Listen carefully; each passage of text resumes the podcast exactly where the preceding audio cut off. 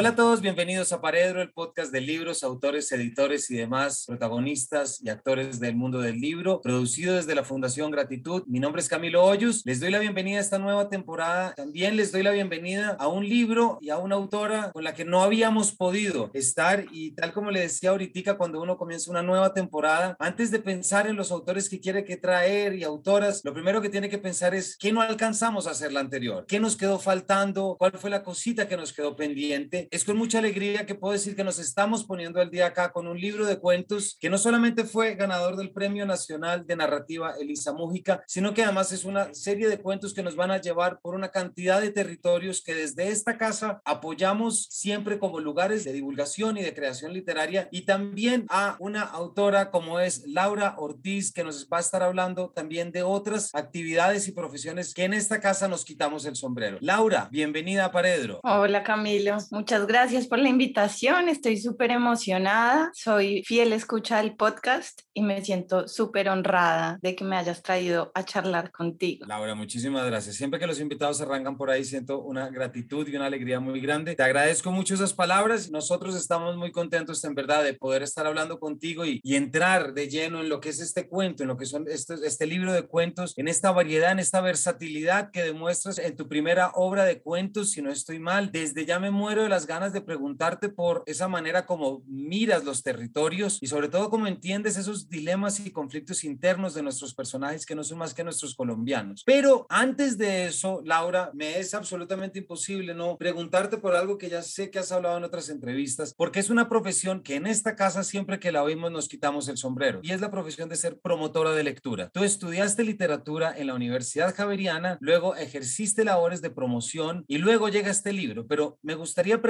por esa primera parte, Laura. ¿Por qué no nos cuentas un poquito de ti? ¿En qué momento te acercas a las letras? Y bueno, al final te terminaré preguntando cómo todo eso termina convertido en este libro, pero cuéntanos sobre ese inicio, por favor. Bueno, yo desde muy chiquita sentí que la biblioteca era el refugio. Era una niña muy tímida, muy amorosa, pero me costaba también como las dinámicas grupales y encontraba en la biblioteca del colegio como el lugar más mágico, maravilloso y aprender a leer fue totalmente revolucionario para mí. Me acuerdo muchísimo el primer libro que leí sola, la sensación de haber entrado a otro planeta o haber viajado en el tiempo y en el espacio, fue loquísimo. Y desde ahí, desde, yo creo que la lectura siempre va acompañada como de un impulso de escritura, son como dos movimientos de danza complementarios. Entonces, desde, desde chiquita leía mucho y escribía mucho también, no sé, cosas muy graciosas, unas novelas así, corintellado o los referentes que uno tiene cuando chico también, ¿no? Y luego, cuando me acercaba como a graduarme del colegio, sentía que no había otro camino posible. De hecho, lo sentía como un peso, como, bueno, ¿y yo qué voy a estudiar? Literatura no, pero eso no,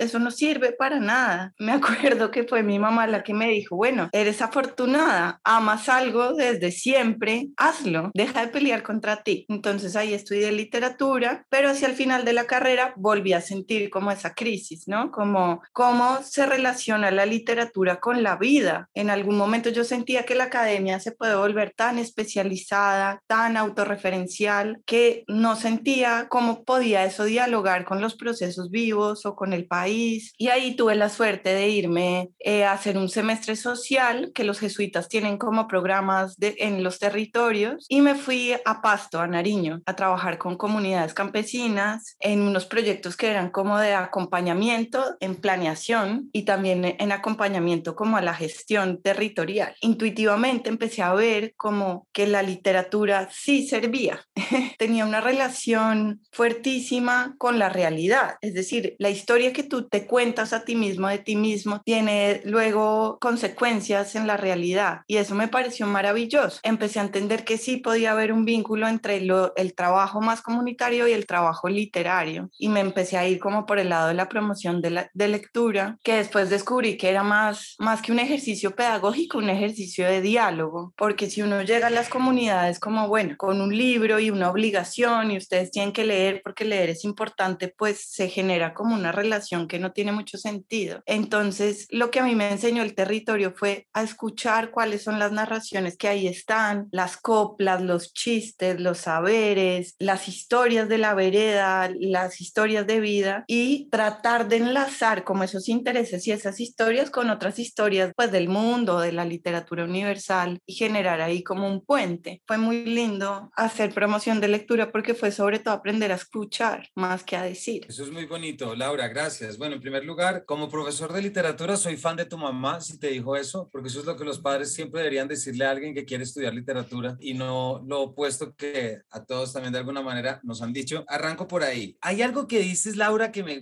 gustaría detenerme. Yo te entiendo porque también he llevado y también he hecho trabajo de promoción de lectura y, y también he llevado la literatura a espacios de vulnerabilidad, si se quiere, y de transformación. Pero ¿por qué no nos explicas muy bien, un poquito más, eso que nos acabas de decir, esa revelación que tuviste, cuando de repente sales de la literatura, sales de las aulas académicas diciendo, esto no, esto es demasiado, esto solo se mira el ombligo, cosa que hemos dicho mucho en esta casa también, y de repente tienes ese clic y dices, oiga, esto sí, ¿por qué no nos cuentas o nos traes alguna anécdota que de pronto hayas tenido ese momentico y ese clic? Eso sucedió en este espacio que te cuento de los jesuitas, porque tanto nosotras, mi compañera y yo, que también venía de literatura, decíamos, bueno, somos literatas, ¿qué venimos a hacer a, a esta ONG que era de, de desarrollo rural sostenible? Y las personas de la ONG también decían, pero ¿por qué nos mandan gente de literatura? ¿Qué van a hacer? ¿Cierto? Esto no, no va a ser compatible, pero bueno, mándenla a saber ellas qué pueden hacer.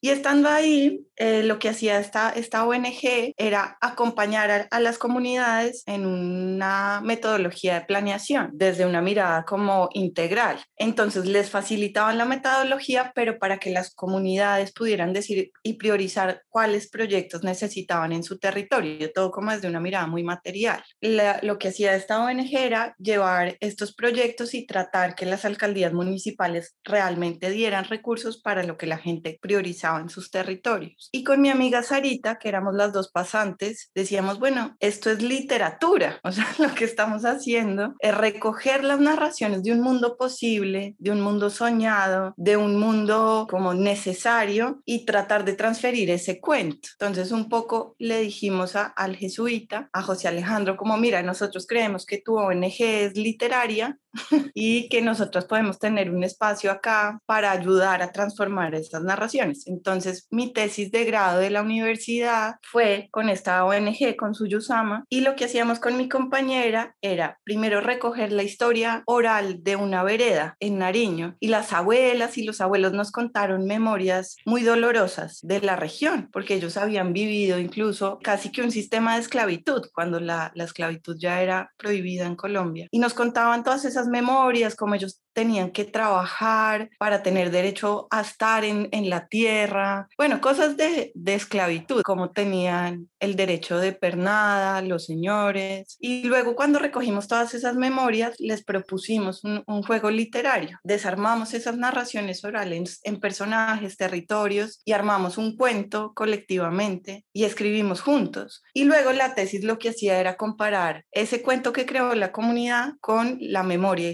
histórica oral y había un, una transformación mágica porque el cuento que escribió la comunidad era un cuento de venganza, entre comillas. Hacían que el duende embrujara a este señor tan malo, a ese terrateniente, y lo enloquecía, pero lo llevaba como a un lugar más erótico. Y bueno, no sé, era muy lindo cómo se transformaba cierto o se liberaban pulsiones emocionales de una memoria muy antigua. Y ahí yo creo que hice el clic, como la historia y la literatura están cercas, pero la literatura también puede ir y remover la historia, la memoria, la herida y de alguna manera como vengar, a justiciar, liberar deseos sin hacerle daño a nadie. Algo así sucedió con esa tesis y fue muy me, lindo. Me parece que es que aquí en esta casa y también desde la Fundación Gratitud, Laura, es que esa es la fe que le tenemos a la literatura y es precisamente ese vínculo y, ese, y es fomentar ese acceso que muchos de nuestros oyentes, incluso estoy seguro que les cuesta ver, y esto para qué sirve en la realidad y cómo hago para cambiar el mundo a través de esta novela. Me hizo sentir esto, me hizo conocer a este otro, pero ¿dónde rompo? ¿Dónde rompo? Rompo la barrera o dónde puedo hacer mucho más estrecho ese abismo que me separa de la experiencia literaria, de la experiencia artística, como la queramos llamar, o experiencia estética si se quiere, pero ¿cómo hacemos para traerla? Entonces de allí que siempre los cuentos de promoción de lectura y en los que nos ayudas a entender que la literatura puede tener otro valor, puede tener otra utilidad y no únicamente aquella que nos han enseñado desde las aulas académicas o los grandes discursos paternalistas, ¿cierto? En los que nos dice lo que debe ser por allá arriba.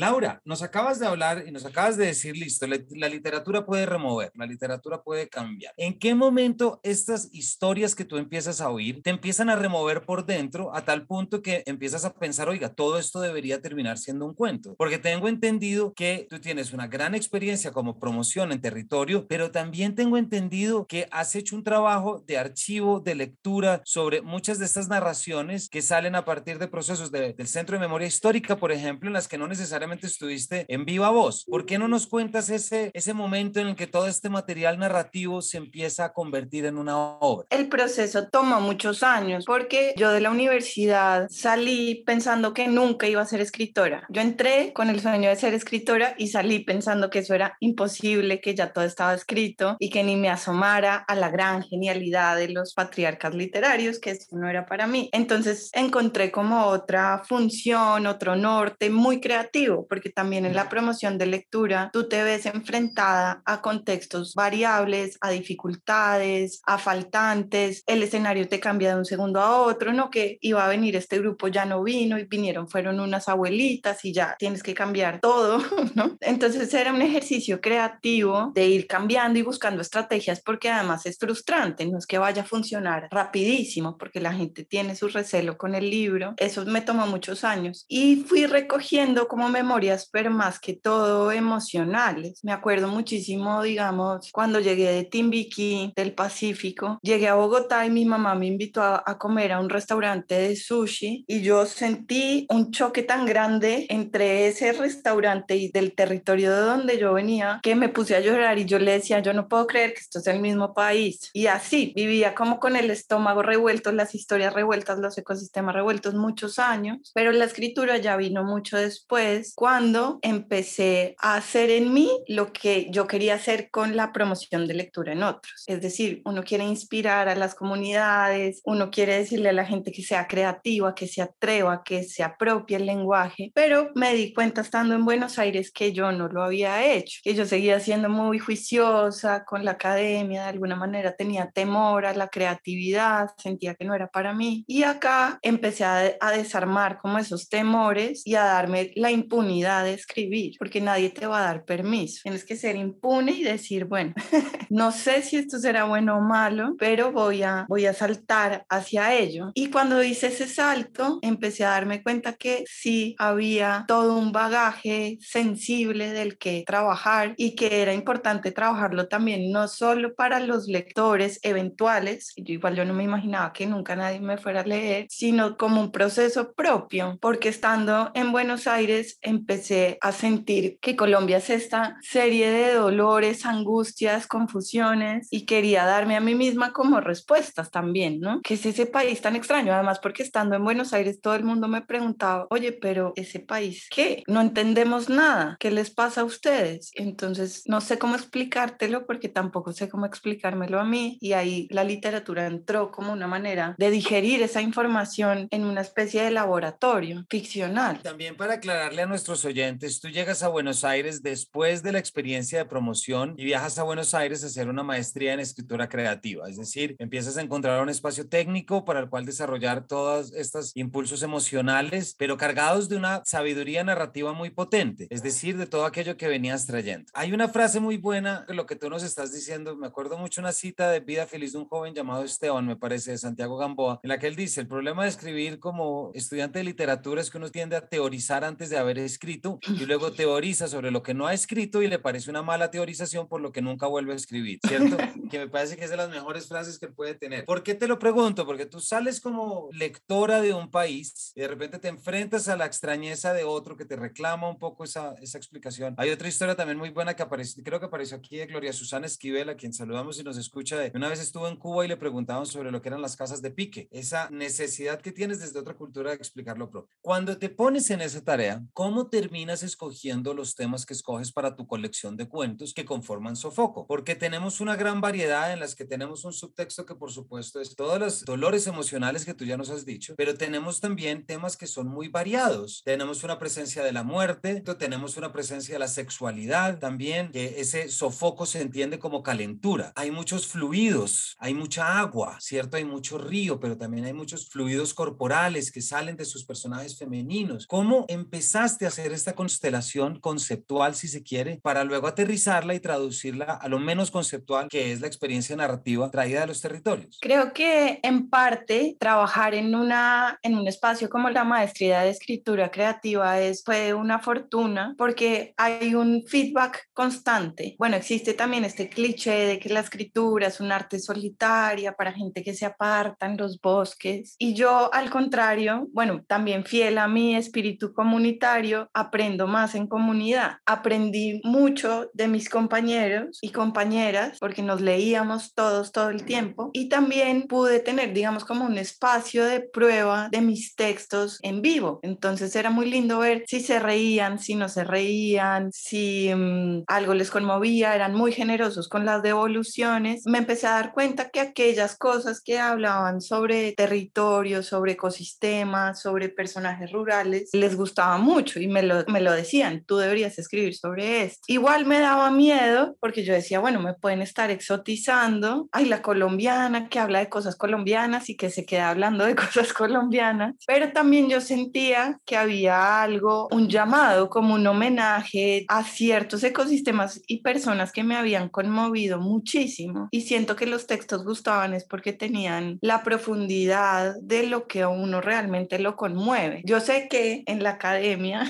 todo este tema emocional está un poquito desprestigiado, pero al menos en mi proceso de escritura siento que aquello que me atraviesa profundamente es lo que termina funcionando mejor. Y luego empezó a aparecer, empezaron a aparecer varios cuentitos sueltos y algún compañero me dijo, esto es un mapa, es un mapa, tú estás haciendo un viaje, estás haciendo un recorrido, síguelo, arma el mapa. Entonces ahí empecé a pensar como, ah, bueno, yo estuve en el Putumayo, sentí esto, ¿cómo es el Putumayo? Ah, pero cómo era Montes de María, cómo es el Magdalena Medio. Y ahí empecé a componer y me ayudó muchísimo esa manera de pensarlo porque siento que los ecosistemas en el libro son fuerzas, son personajes también, no, no son solo decorados. Porque si algo me parece que es muy pertinente la idea del viaje porque tú en realidad nos llevas, si bien arrancamos por acá, tus cuentos tienen una versatilidad en perspectiva y eso es lo primero que quiero contarle a nuestros oyentes. Laura, tú no has sido una primera autora que descubrió una voz y te quedaste seis cuentos en esa voz, sino que al contrario, buscaste seis perspectivas distintas para poder enfocar seis o siete cuentos que son los que cubren, para poder llegar a estas realidades, para poder reflejar ese tema emocional, porque esto es algo que en tus cuentos está plenamente, es decir, está ese pasado, ese peso de la guerra, ese peso del cuerpo, el peso de la injusticia por todo aquello que acontece y a través de esas perspectivas es que aparecen nuevos discursos sobre la naturaleza, sobre los animales, pero también esos ecosistemas que desde la ciudad son tan a veces complicados de ver y con esto quiero entrar de lleno a un cuento que todavía se me quedan rondando las imágenes en la cabeza que es Ahí está la muerte, que me parece que es el inicio genial de esta mujer que cuida a sus muertos, vela por la integridad de sus muertos y lo único que quiere de ellos es que tengan su espacio. Este es el primer cuento con el que abres. ¿Por qué no nos cuentas un poquito de este cuento a manera de abrebocas y la manera como estos relatos empiezan a concatenarse, si se quiere, o a,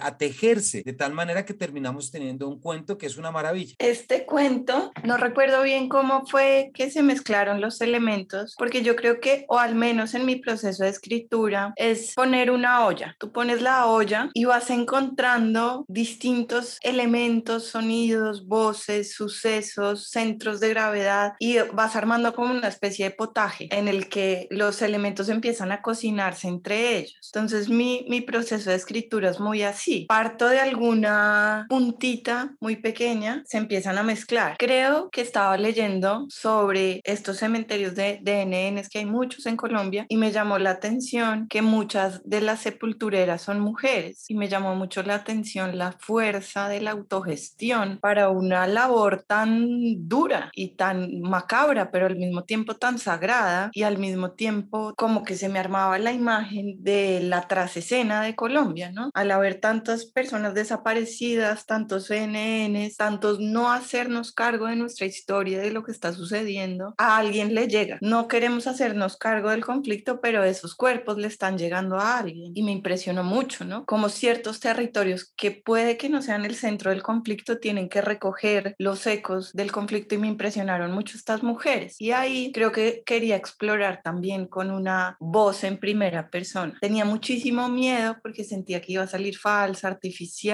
sí, mal hecha, pero llegó un punto donde ya la empecé a sentir, como, ah, esta mujer habla así, y la empecé a ver, y empecé a ver que dentro de todo su, su quehacer sagrado y su quehacer ceremonioso también había una amargura, un cerramiento a la vida, un carácter muy especial que se empezó a armar en torno a ella. Y luego cuando la vi a ella tan robusta, tan dura, no sé qué adjetivos usar, imaginé su encuentro con su, con su opuesto, ¿no? Con la fiesta, con la lujuria. Y imaginé qué pasaba ahí, ¿no? Ella carga un cementerio sola, a cuestas. También quería que la pasara bien, pero no sé si le iba a pasar bien con ese señor.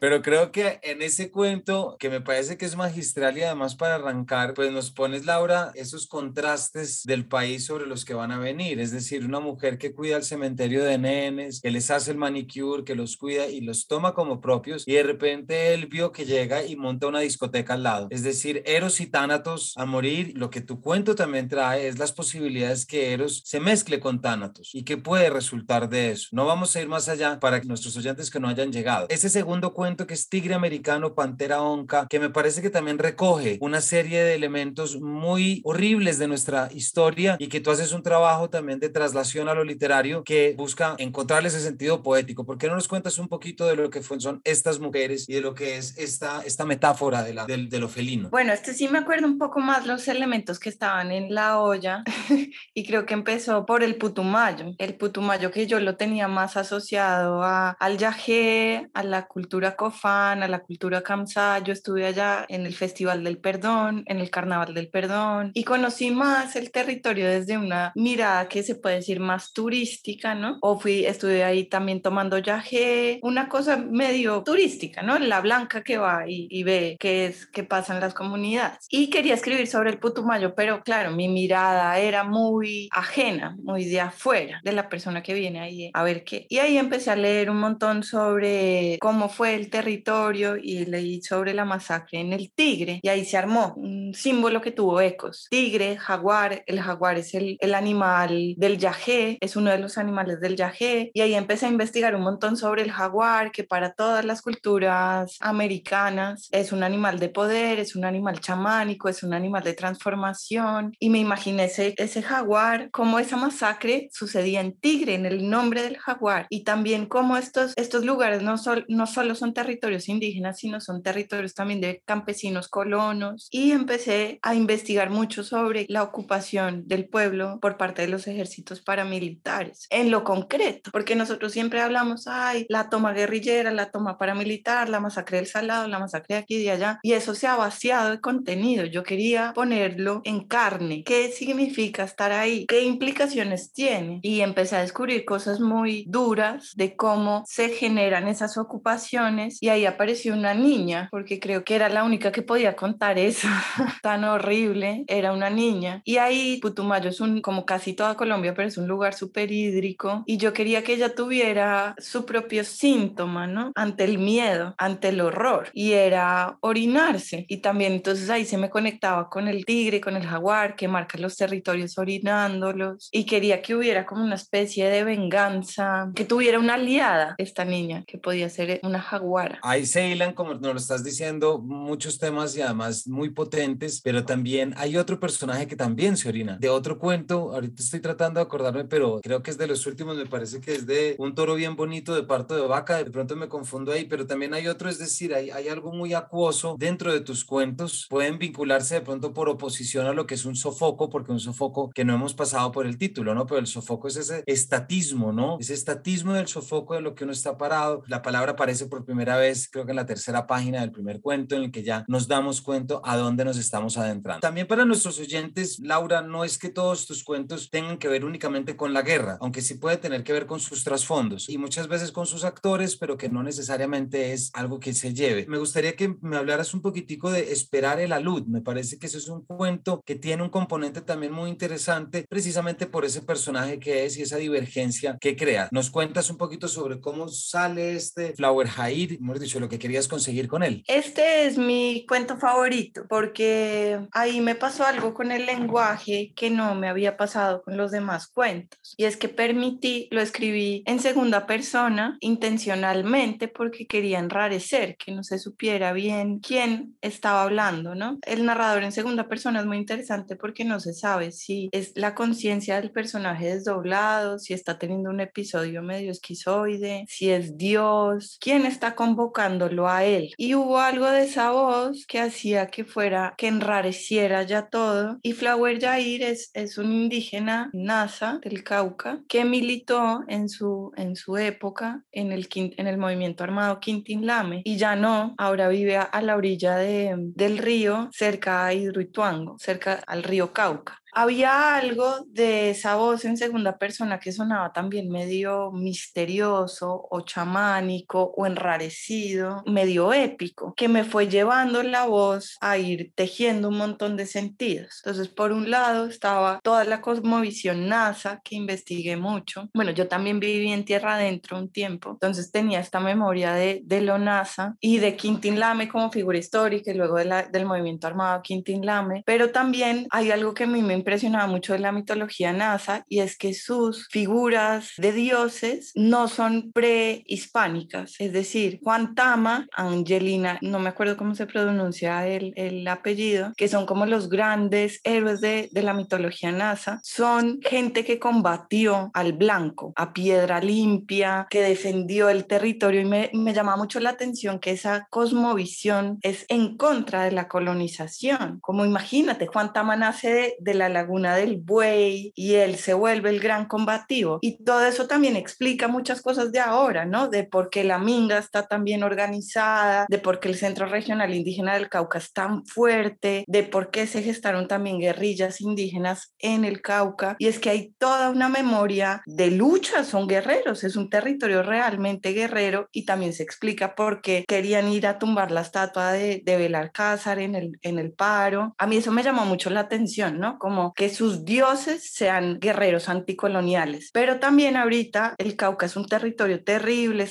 donde más están matando líderes sociales y Flower Jair es el nombre de uno de los líderes sociales que han asesinado el año antepasado. Cuando yo escuché esa noticia, escuché ese nombre, Flower Jair Trompeta, dije, ¿qué es este nombre tan sonoro y maravilloso, ¿no? Y, y que también reúne tantas tradiciones juntas. Flor Jair, que debe ser un nombre como medio árabe, me imagino. Trompeta, es hermoso. Y investigué mucho sobre este líder social y no aparecía nada, nada, nada, nada. Entonces, bueno, ahí quedó ese interés. Y por otro lado, el Cauca me hizo pensar en el río Cauca y me hizo pensar en, en la hidroeléctrica y en ese desastre ambiental que fue Hidroituango. Y pensé como, como un personaje podía ser el río, porque también me interesó mucho que el Cauca se reveló antes de que lo mataran, antes de que cerraran las compuertas la última vez y eso fue un desastre ambiental, el Cauca tiró abajo la hidroeléctrica. O sea, a mí eso me pareció alucinante. Entonces quería contar cómo el Cauca se revelaba y ahí apareció Flower Jair, como contar su vida para contar el último impulso de, del Cauca. Bueno, pues como se pueden ir dando cuenta nuestros oyentes y espectadores, los cuentos, Laura, están salpicados de una actualidad increíble. Es decir, están salpicados, tomas una cantidad de elementos nacionales no solamente para ambientarlos, sino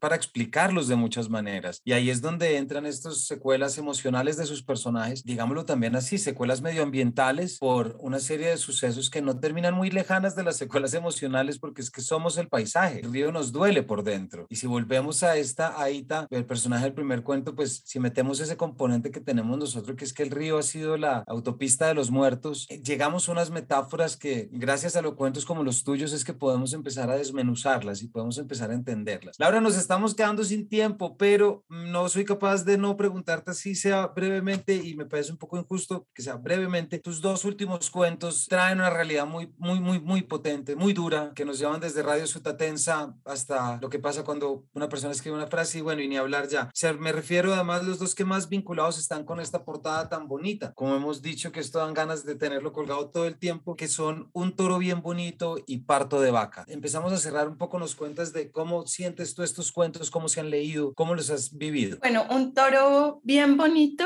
a la gente le ha gustado mucho, creo que por la ternura del personaje de Jeremías. En mis viajes de promoción de lectura viajé mucho a Boyacá, sobre todo el norte de Boyacá, y Jeremías es una especie de fusión entre un bibliotecario muy amoroso que yo conocí, que se llamaba Jeremías, y un guía del Cocuy, que era un sabio del páramo, que era don Gilberto, que yo lo sentía parte del páramo ellos dos, parte, que eran un frailejón caminando realmente. Gente muy como de un, recia, pero tan tierna. Y este bibliotecario que era tan hermoso, no sabía leer, pero era el mejor bibliotecario que yo me encontré. Y esa contradicción me emocionaba muchísimo, ¿no? Porque no hay que saber leer para crear. Y él creaba un, vínculo de los niños con la biblioteca muy fuerte, desde el, desde él no poder hacerlo o desde no haber tenido la oportunidad de aprender a leer y escribir. Era el que más quería los libros y algo de él sale de ahí. Y era como mi homenaje al páramo y mi homenaje a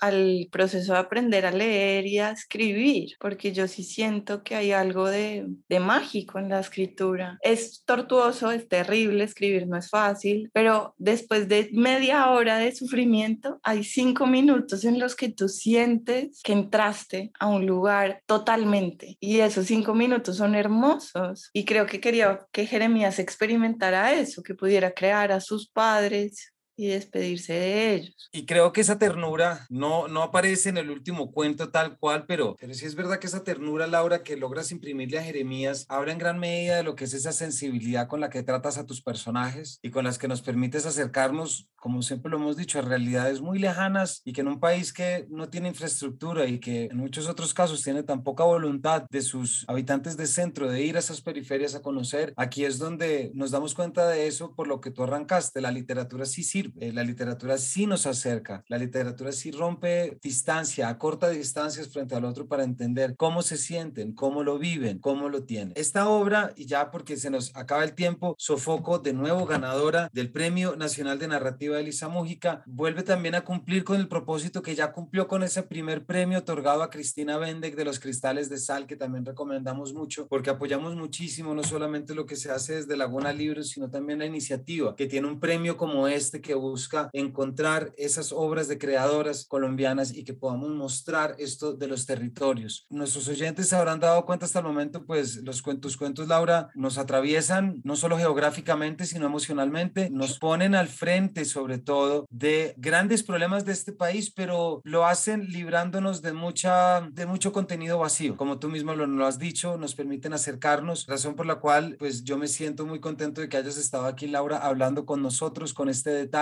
también un gigante reconocimiento a esa labor de promoción de lectura y, que nuestros oyentes entiendan cómo una persona como tú que viajaste por este país promocionando la lectura, eso tan bonito que creo que con eso podemos cerrar, como lo bonito de promocionar la lectura que es aprender a escuchar y cuánta falta nos hace aprender a escuchar al otro, ¿cierto? Sí, Camilo, no, muchas gracias. Unas lecturas hermosas haces tú, tienes una mirada muy profunda de los textos y qué lindo poder participar, además porque tienes una lista de invitados que admiro a todos.